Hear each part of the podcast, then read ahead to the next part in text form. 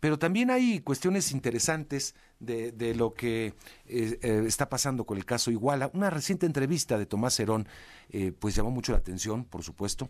También Tomás Herón, usted recuerde, el, el, ex titular de la Agencia de Investigación en México, y se le acusa de ser responsable de tortura de algunos de los implicados en el, caso de Ayotzinapa de lo cual, con lo cual habría salido la famosísima verdad histórica, que después fue siendo cuestionada y, obviamente pues se fue eh, quitando gran parte de ese mito hasta llegar pues a un parece callejón sin salida. Pero bueno, lo que dice Tomás Herón es que admite que él no, no tenía por qué eh, eh, aplicar tortura este, admite que amenazó a algunos de los integrantes, como el Cepillo, por ejemplo, pero que no hubo tortura porque no era, este, no, no, fue su actuación ni, ni estaba en esa posición. Vaya, que él era el, director y no, no tenía por qué estar aplicando él personalmente ningún tipo de tortura. En fin, eh, llamaron la atención porque, pues, muchos dicen, bueno, si, si está tan seguro de lo que dice y de estar libre de todo esto, ¿por qué no acude a México? porque no viene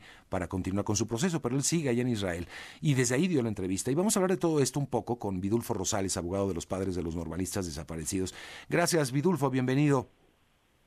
Buenos días, Mario, gusto saludarte. Bueno, pues sí, llamó la atención un poco las declaraciones de eh, Tomás Herón desde el exilio, Vidulfo.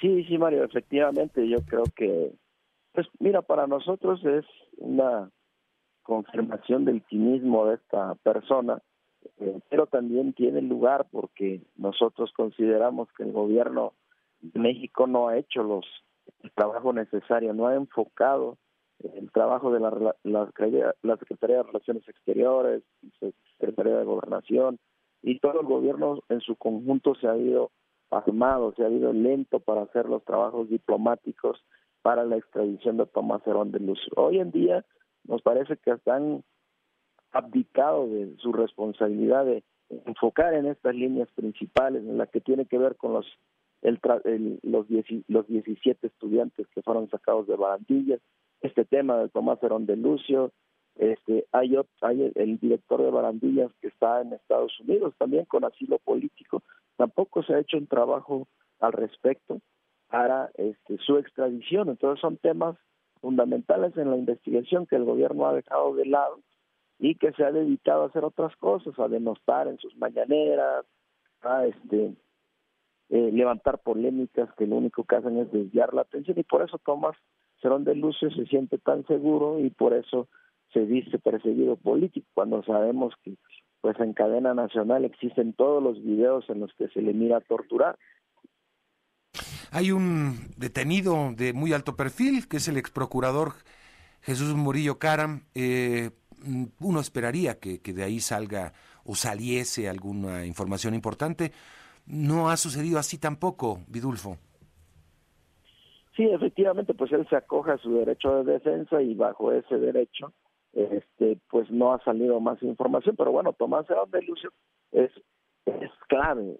Yo creo que mucho más que este Murillo Caram, porque hay, hay indicios que él es el artífice principal de la construcción de la mal llamada verdad histórica. Concretamente, hay datos de prueba en, el expediente que dicen que por lo menos 10 restos él eh, se lo entregaron, él negoció esos 10 restos para poder sembrarlos en el río San Juan, entonces es necesario que él venga a dar la cara y que venga a enfrentar su proceso y ver si se puede dilucidar ese tema. Quienes han, eh, bueno, no solamente los familiares, sino mucha gente, muchas personas, especialistas incluso que hablan de que eh, incluso Murillo Karam podría estar en proceso en libertad por su estado de salud, por su edad. ¿Tú cómo ves esa parte? ¿O, crees que es fundamental que permanezca en prisión a estas alturas? Mira, pues nosotros dejamos que sea el proceso que tenga que, en el proceso tengan que probar ellos, Murillo Karam tenga que probar la necesidad si es necesario este que su proceso se desarrolle en libertad. Por, no, por ahora nosotros creemos que eh, su salud y toda esta situación que él enfrenta eh, se le puede dar atención desde el penal. Es un delito grave, es tortura, es desaparición forzada eh, y la ley establece que en esos delitos pues está justificada la prisión preventiva. Entonces, si hay alguna excepción a la prisión preventiva, pues que la haga valer y que eso se liquide en los juzgados. No creo, no hay nada político, por lo menos de nuestra parte, de los padres y madres, no hay un intento de querer castigar a este señor por, por ah, manera injustificada. Hay, hay delitos graves que se cometieron. Él dirigía una institución importante que tenía que esclarecer los hechos en aquellos años y no lo hizo, por el contrario, él participó en la construcción de una mentira que hoy en día nos, nos tienen trampados aquí. Él pudo haber esclarecido los hechos, en ese tiempo había pruebas importantes, indicios frescos que se pudieron haber utilizado para dilucidar la verdad y no se hizo. Y tal vez muchos quizás algunos de los responsables están libres por eh, pues la tortura que fue documentada, ¿no? También ese, efectivamente por todas estas irregularidades, eh, toda esta investigación desasiada que hizo él, que dirigió él y que operó Tomás Herón de Lucio, muchos hoy en día están en la impunidad. Hoy en día hay esta polémica que el presidente hasta nos culpa a nosotros cuando los culpables están ahí, ¿no? Que hay muchos intereses políticos, dice el presidente. Ahora, este, ¿qué ha pasado en tu punto de vista, Vidulfo, después de tantos años y de pues una esperanza que se abrió con las promesas también que se hicieron por esta administración en un inicio y que parecía que sí había alguna voluntad política?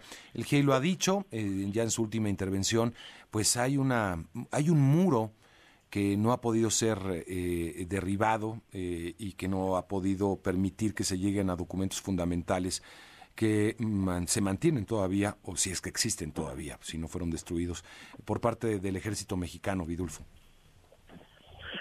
Pues sí, mira, eh, para nosotros ha quedado claro, la investigación caminaba por buen por buena senda, este había se avanzaba con lentitud, con dificultades, con obstáculos eh, para conocer la verdad por este este este pacto de silencio que había, eh, pero había avances considerables, había avances importantes, pero cuando se cuando los hilos de la investigación nos llevaron al ejército mexicano, desde punto de vista ahí se descompuso todo. El presidente ya no quiso seguir, ya no quiso empujar, se dedicó a hacer lo que está haciendo ahorita, a confrontarnos, a denostar, a querer desviar el tema.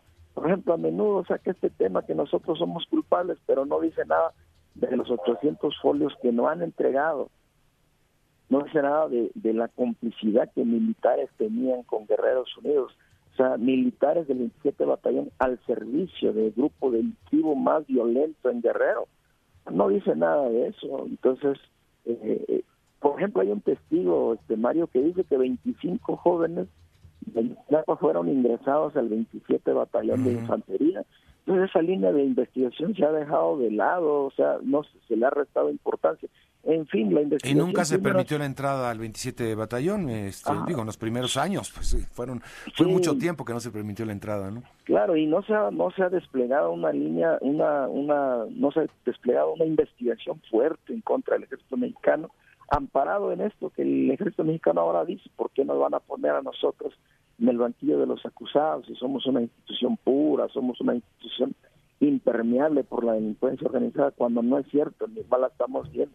Es una institución como todas, si la colocas para combatir la seguridad pública, para poner, para combatir la seguridad pública, para enfrentar a los grupos delictivos, se va a ver expuesta a esto y tiene que rendir cuentas por ello, pero hoy en día pues está haciendo y es lo que el presidente hoy en día se ha puesto del lado del ejército y dejaba a las madres y padres en la indefensión. Diez años están por cumplirse ya, Vidulfo. Sí, Mario, efectivamente, y lo, que vemos es que ya en su administración se ve difícil que se pueda dilucidar el caso. ¿Falló el presidente? El presidente incumplió su promesa y fracasó en, el esclarecimiento de la verdad en el caso Ayotzinapa. Te agradezco mucho, Vidulfo, y seguro seguiremos hablando. Claro que sí, Mario, gusto saludarte. Igualmente, gusto saludarte, Vidulfo Rosales, abogado de los padres de los normalistas desaparecidos.